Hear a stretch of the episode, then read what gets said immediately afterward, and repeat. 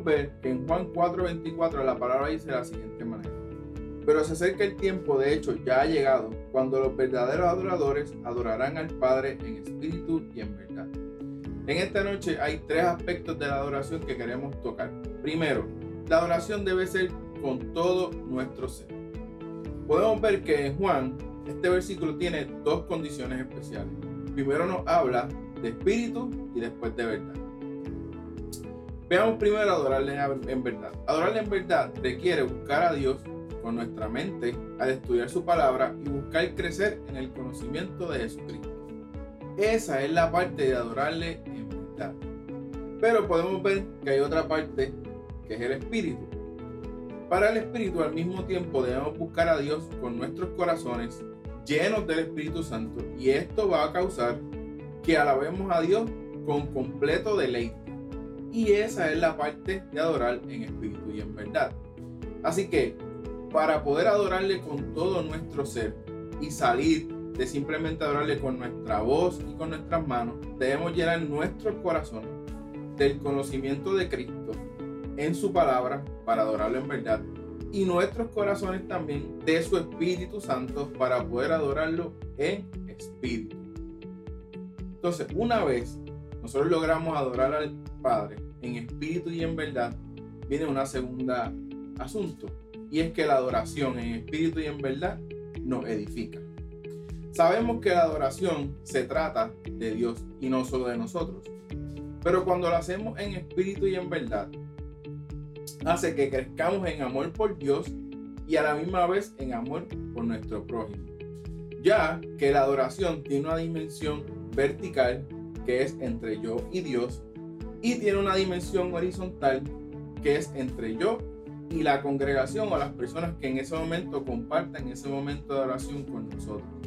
Cuando nosotros logramos que nuestra oración sea vertical y horizontal a la misma vez, hacemos que la adoración edifique nuestra vida al punto que en cada momento de oración nosotros crecemos y nos acercamos más en amor hacia Dios y hacia el prójimo. Por último, esta noche queremos discutir que la adoración va más allá del domingo. Como creyentes sabemos que no debemos dejar de congregarnos y en estos tiempos pues la congregación es un poquito complicado, algunos pueden, otros no, pero tenemos la, la tecnología para ayudarnos. Pero necesitamos recordar que bajo Cristo la adoración es un asunto de todos los días. Debemos dar nuestras vidas enteras a Dios como sacrificio vivo y santo. Esto significa que debemos adorar a Dios en la forma en que vivimos, trabajamos, jugamos y nos movemos día a día en nuestras vidas. Así que no, no permitamos que nuestra adoración se centre simplemente en esas cuatro o tres canciones domingo tras domingo que todo lo que hagamos, lo hagamos como para nuestro Dios. Y eso se va a transformar en que nuestra adoración salió de ese domingo y se hizo parte de nuestra vida. En esta noche los quisiera dejar con un versículo para terminar y se encuentra en Romanos 12, versículo 1 al 2 y dice de la siguiente manera. Por tanto, amados hermanos, les ruego que entreguen su cuerpo a Dios por todo lo que Él ha hecho a favor de ustedes que sea un sacrificio vivo y santo, la clase de sacrificio que a Él le agrada, esa es la verdadera forma de adorarlo. No limiten las conductas ni las costumbres de este mundo. Más bien dejen que Dios los transforme en personas nuevas al cambiarles la manera de pensar. Entonces aprenderán a conocer la voluntad de Dios para ustedes, la cual es buena, agradable y perfecta. Dios los bendiga y buenas noches.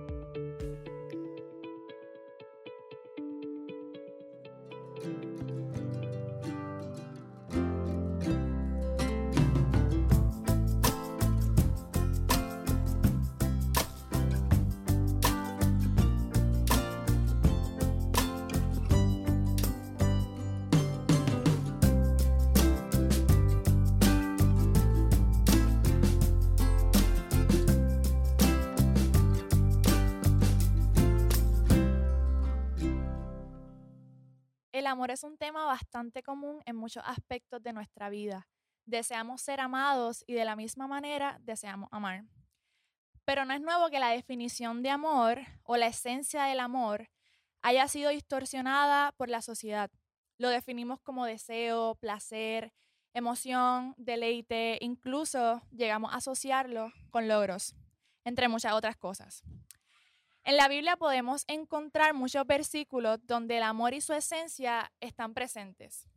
En 1 Corintios 13, del 4 al 8 dice,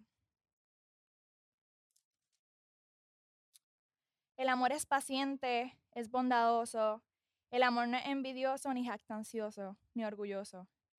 No se comporta con rudeza, no es egoísta, no se enoja fácilmente, no guarda rencor.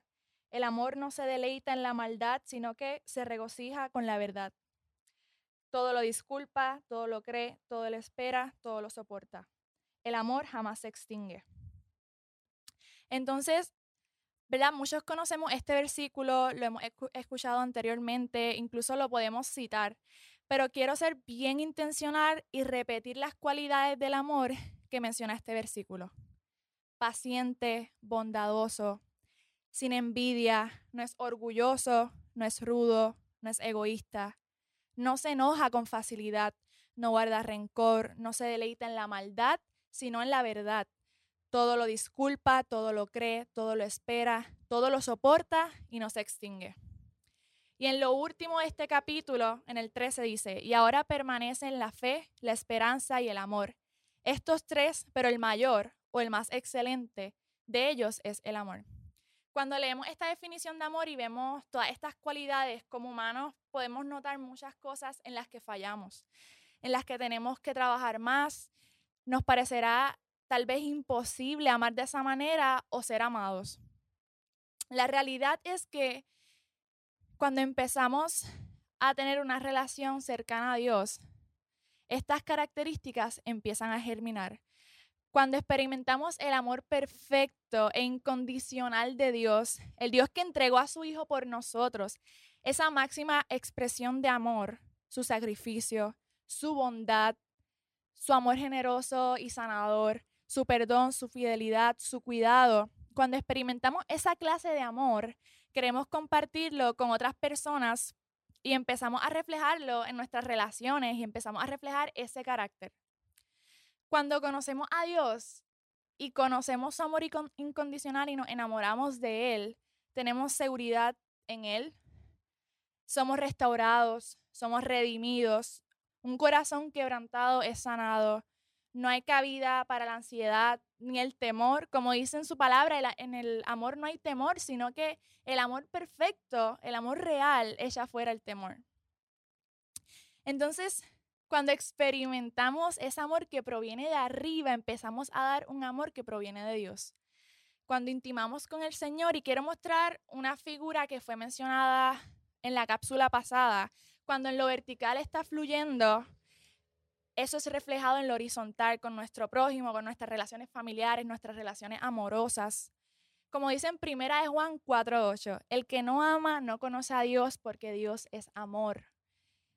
Y en el 16 dice, Dios es amor, el que permanece en amor permanece en Dios y Dios en él. Como fue mencionado en algún momento, el amor no se puede definir sin Dios, no se puede definir amor hasta comprender y conocer a aquel que nos creó. Así que en esta noche les exhorto a ser bien intencionales en intimar con el Señor para entonces poder reflejar a otros un amor inexplicable, un amor que proviene de nuestro Padre, un amor real.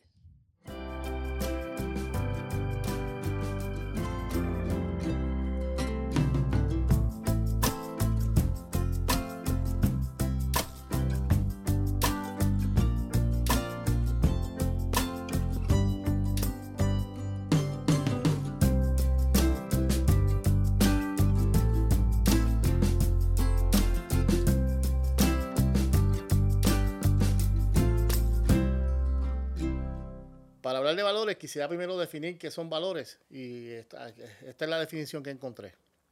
Los valores son aquellos principios, virtudes o cualidades que caracterizan a una persona.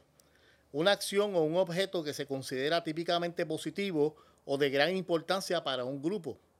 También podemos definir valores como, como aquellas cualidades que destacan a cada individuo y que a su vez impulsan a actuar de una manera porque forma parte de sus creencias y determinan sus conductas y expresan sus intereses y sentimientos.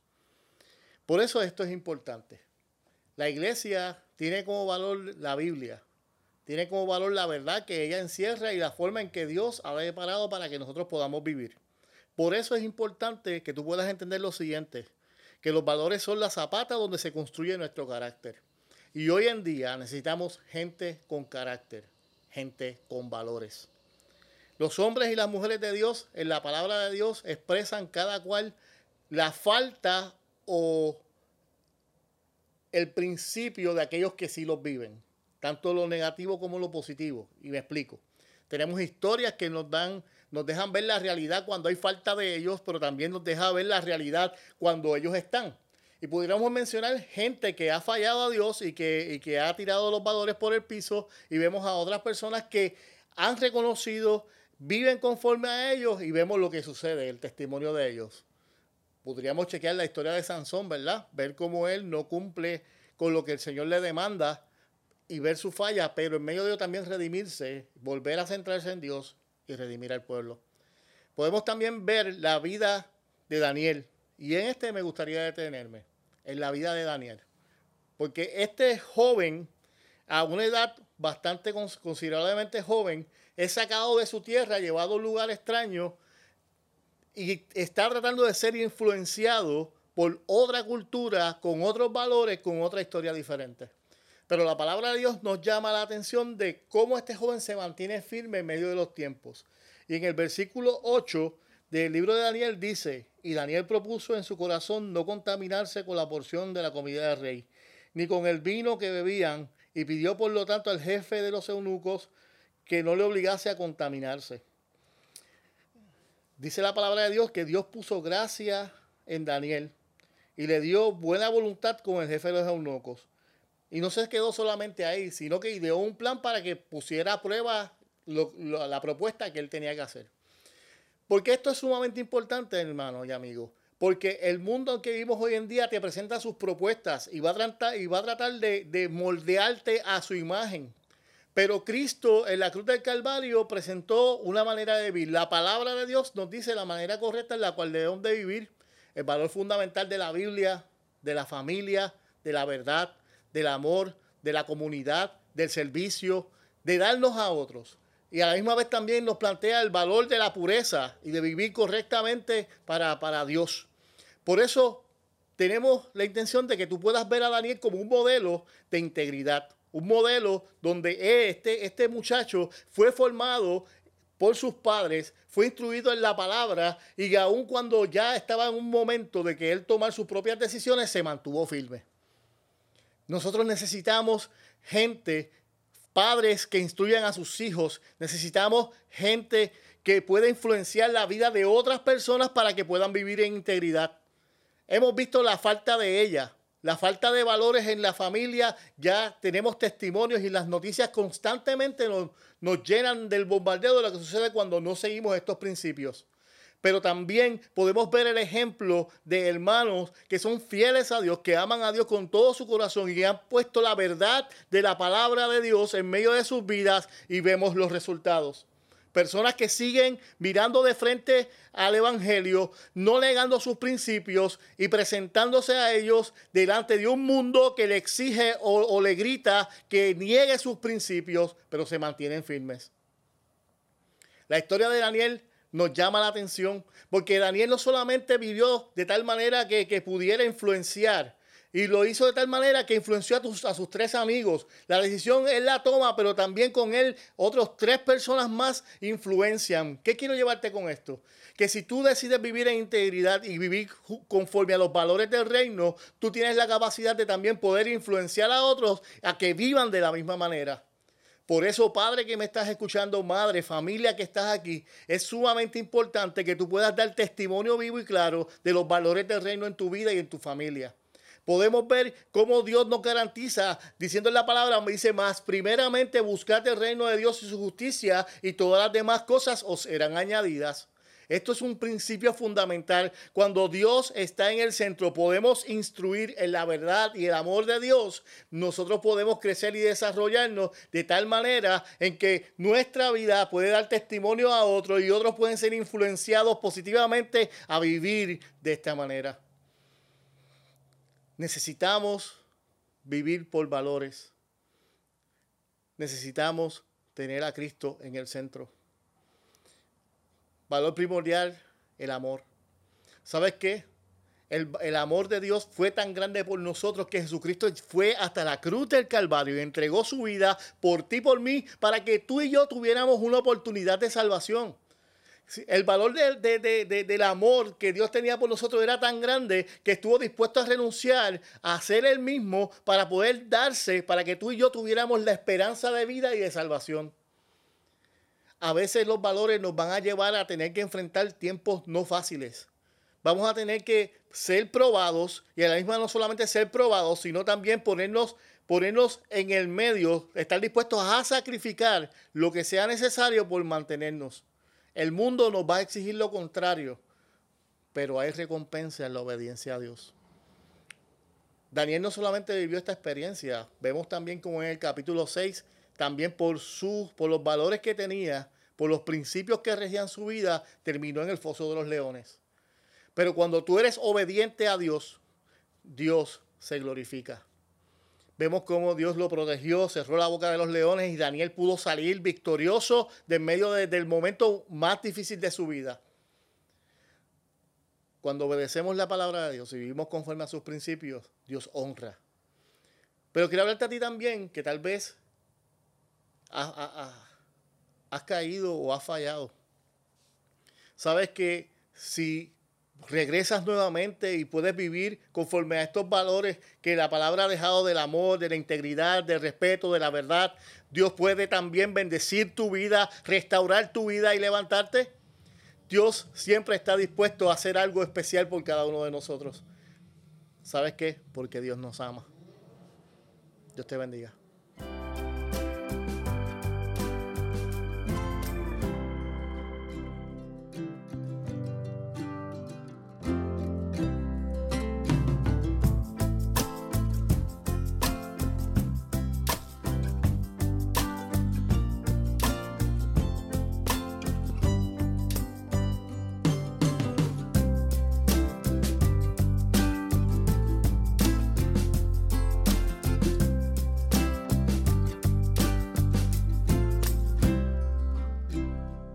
Los sentimientos van y vienen, pero la alegría es más que un sentimiento. La alegría es el resultado de haber tomado buenas decisiones o decisiones agradables a Dios. Su palabra nos dice, ama la justicia y odias la maldad. Por eso, oh Dios, tu Dios te ha ungido derramando el aceite de la alegría sobre ti más que sobre cualquier otro. Eso es en Hebreos 1.9. Hoy quisiera hablarles de la alegría en tres puntos.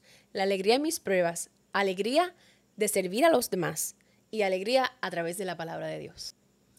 Alegría en mis pruebas. Pues la intención no es que experimentemos alegría solamente en tiempos buenos. Si vivimos según la palabra de Dios, también podemos experimentar alegría en situaciones eh, difíciles, cuando estamos enfermos o cansados o en situaciones desagradables.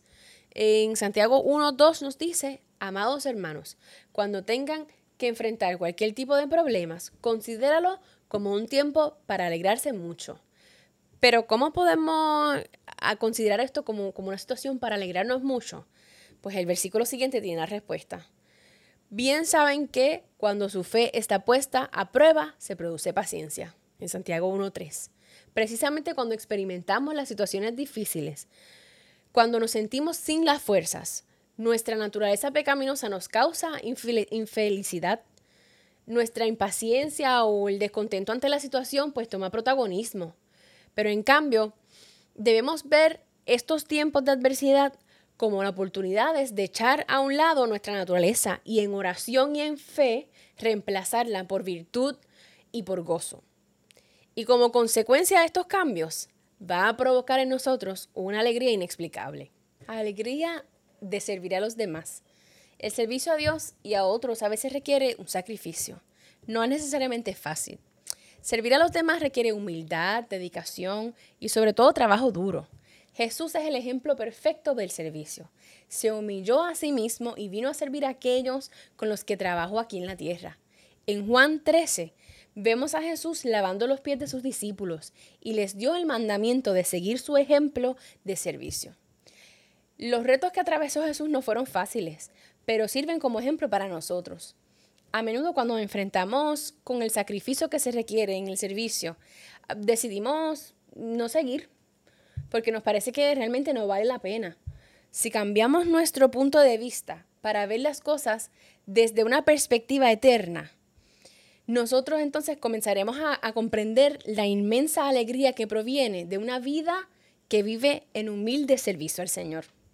Cuando entendemos que si todos somos fieles en nuestro servicio hasta el final, podremos obtener ese gozo. Se cumplirá la esperanza que tenemos en las promesas de Dios. Podemos recibir alegría a través de la palabra de Dios.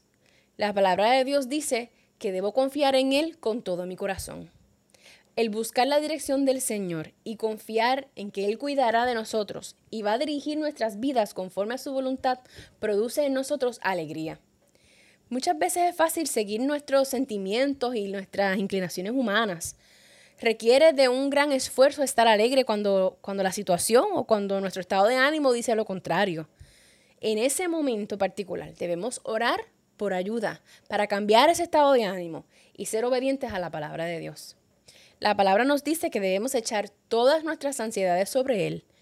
A través de la oración podemos echar a un lado nuestro mal pensamiento, porque sabemos que todas las pruebas por las que nosotros podamos estar pasando son para bien, como nos dice la palabra en Romanos 5, 3 al 4, sabiendo que la tribulación produce paciencia y la paciencia prueba y la prueba esperanza. El gozo y la alegría son el resultado de la obediencia a la palabra de Dios, de elegir lo que es correcto. La recompensa para aquellos que hacen la voluntad de Dios de la misma manera que Jesús tuvo alegría al hacer la voluntad del Padre. La alegría es desear cosas con recompensa eterna, en lugar de las cosas que tienen recompensas terrenales como el dinero o las cosas materiales o el reconocimiento.